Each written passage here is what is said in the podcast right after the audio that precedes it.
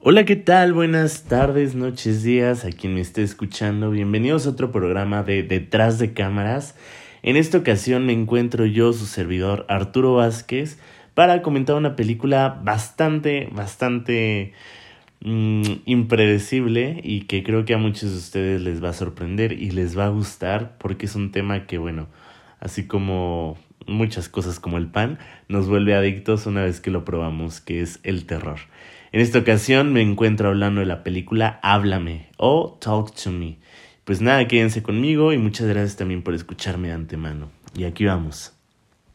Bueno, pues esta película eh, está protagonizada por Sophie Wilde y bueno, puedo decir otros nombres, pero primero quiero hacer énfasis en, eh, en este nombre, en el de Sophie Wilde. Es una actriz que parece ser que su debut en pantalla y lo está haciendo con una película fenomenal y acertadísima y es que ella, su personaje que interpreta a Mia, el rol principal, eh, se lleva por completo la película. También tenemos una cara familiar, como la de Miranda Otto, que la conocemos por El Señor de los Anillos y también por recientemente en la serie de Netflix de Sabrina la Bruja.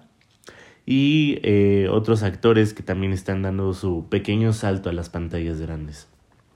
Bueno, aparte de eso, esta película está dirigida por los hermanos Danny y Michael Filippo, que son los creadores de nada más ni nada menos que el programa de YouTube Raka Raka. Este programa es peculiarmente eh, identificado por los fans por su contenido que es tiende a ser un horror y comedia, pero al estilo de live, eh, como si estuviera pasando en la vida real. Entonces, eh, bueno, su canal de YouTube les abrió las puertas no solamente a que una productora grande como A24 eh, les permitiera crear este proyecto que ha dejado a muchos boquiabiertos, sino que además ya se ha confirmado que esta película, la de Talk to Me, tiene ya grabada una precuela y se han iniciado eh, o se ha confirmado más bien eh, el hecho de que va a haber una secuela para la primera película. Entonces, o sea, esta película de verdad ha sido algo, un éxito rotundo para estos directores, un éxito rotundo también para los actores involucrados y para la productora A24 porque ha sido el, el mejor estreno en taquilla que esta productora ha tenido, ha tenido desde Midsommar en el 2019. Y eso que Midsommar ya tenía un peso bastante fuerte por Ari Aster y su anterior película a Midsommar, que fue la de Hereditary, o aquí en México, El legado del diablo, si no me equivoco. Y bueno, ahondando un poco en la película, Háblame trata sobre un grupo de amigos que en la actualidad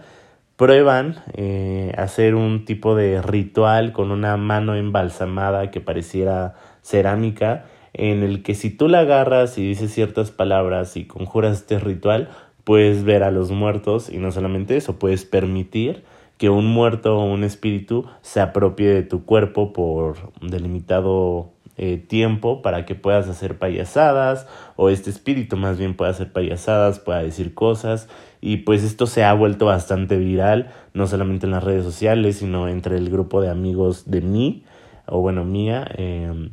es que su mamá le decía a mí en la película y me quedé con eso, perdonen. Pero se vuelve bastante popular esta,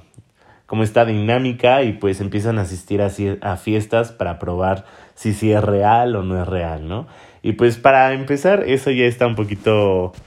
como mal, ¿no? Pero lo que me gusta de esta película es que hace énfasis en esta eh, livianidad con la que nuestra generación puede adoptar ciertos temas tabús o que en las películas son eh, pues como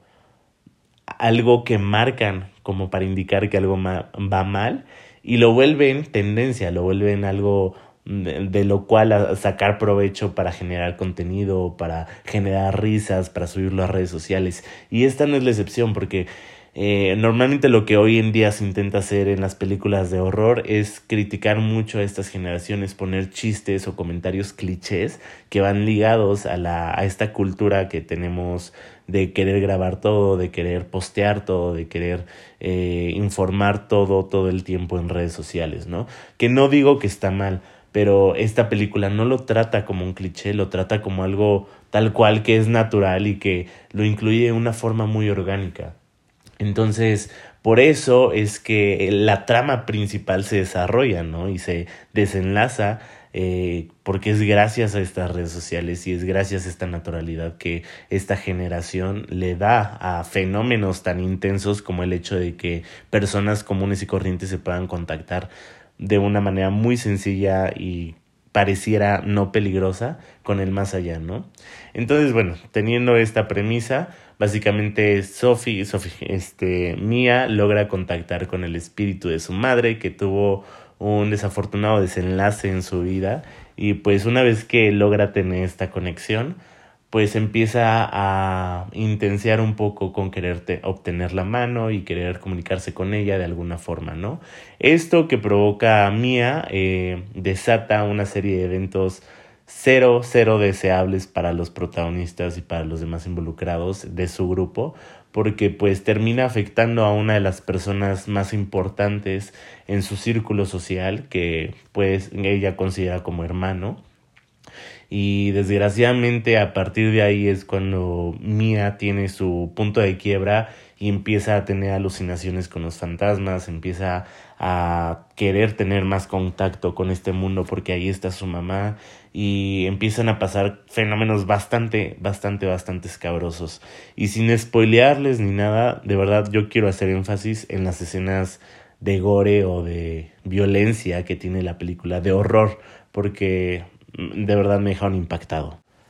Básicamente eh, los directores se encargaron de meter estas escenas de susto o los bien famosos screamers, que para quien no sepa qué son screamer es como estas escenas en las que de la nada sale una imagen que te espanta. Las metieron sí, pero de una forma bastante natural que te vuelve adicto a querer seguir viendo la película y creo que eso es algo difícil de lograr hoy en día porque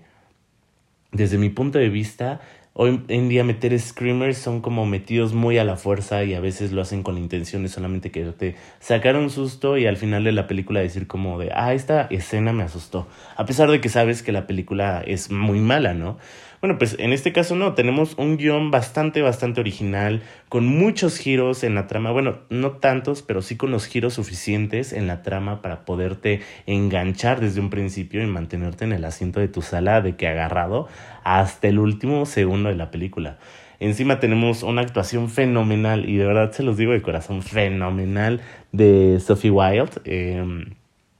una dirección exquisita y bueno, todos sabemos que a24 casi o más bien nunca falla con los proyectos que escoge para producir porque esta no fue la excepción. Entonces, metiendo ya estos screamers, no los hacen de una forma que se sienta forzada, sino que lo hacen tan natural y no solamente lo hacen con imágenes, sino que además lo hacen con sonidos, que es algo bastante peculiar y que me llamó bastante la atención al momento en el que estaba viendo esta película, porque las pocas escenas que llegan a usar de gore, de, violencia, de sangre, de mutilaciones y todas esas cosas, son contadas, son fácil, yo creo que les puedo decir que tres, y con esas tres basta para que te quedes pasmado en tu asiento con, con la boca abierta y con los ojos de que temblando porque yo me acuerdo de mis reacciones y las de mi amiga, que la fui a ver con una amiga, estamos espantados y horrorizados por la forma en la que se metieron esas escenas, pero de una forma, no sé, o sea, que fue suficiente para que rindiera en toda la película y que te, que le llegara al, al, al, al espectador el mensaje, ¿no? De lo temible que es ese mundo y de lo temible que puede llegar a ser todo ese show de que si te involucras con estos, estos espíritus y juegas con fuerzas que no conoces. Realmente yo le aplaudo bastante a los directores todo lo que hicieron y creo que eso es lo que más cabe destacar de esta película, porque aparte eh, la historia, eh, sin quererles spoilear, sin quererles arruinar al final, creo que tiene muchísimo de dónde exprimir y tiene muchísimo para poder hacer una secuela y la precuela, que, que este es un caso parecido al de, ¿cómo se llamó? X, eh, también de A24, cuya precuela es Pearl o Perla, y cuya secuela la van a sacar próximamente que se llama Maxine. Entonces, sin lugar a dudas, esta película se va a convertir en una franquicia bastante renombrada y muy popular entre los amantes de, del terror. Y las críticas, les doy toda la razón que le han dado eh, en puntuarla de la forma en la que le han venido puntuando hasta ahorita, porque todo ha sido positivo y todo ha sido eh, de forma muy eh, peculiar para este tipo de películas que normalmente no suelen ser tan reconocidas. Eh, hasta la fecha es la mejor película de terror que se ha puntuado en el 2023, en lo que ya el año. Así que si tienen la oportunidad, por favor, véanla, háganse ese parote y disfrútenla bastante, de verdad que no se van a arrepentir y van a terminar impactados, cuestionándose muchas cosas, con ganas de más y créanme, créanme, créanme que estoy segura de que nos van a dar mucho, mucho más con los siguientes proyectos que al parecer se nos vienen. Entonces, pues sin, nada más que decir, yo los dejo. Les recuerdo que me pueden encontrar en Instagram como m.arturo Vázquez y nos pueden seguir en redes sociales como detrás de cámaras eh, MX, en Facebook y en Instagram. Ahora ya estamos en Instagram. Así que por favor búsquenos, denos todo su apoyo, recomiéndenos con sus amigos y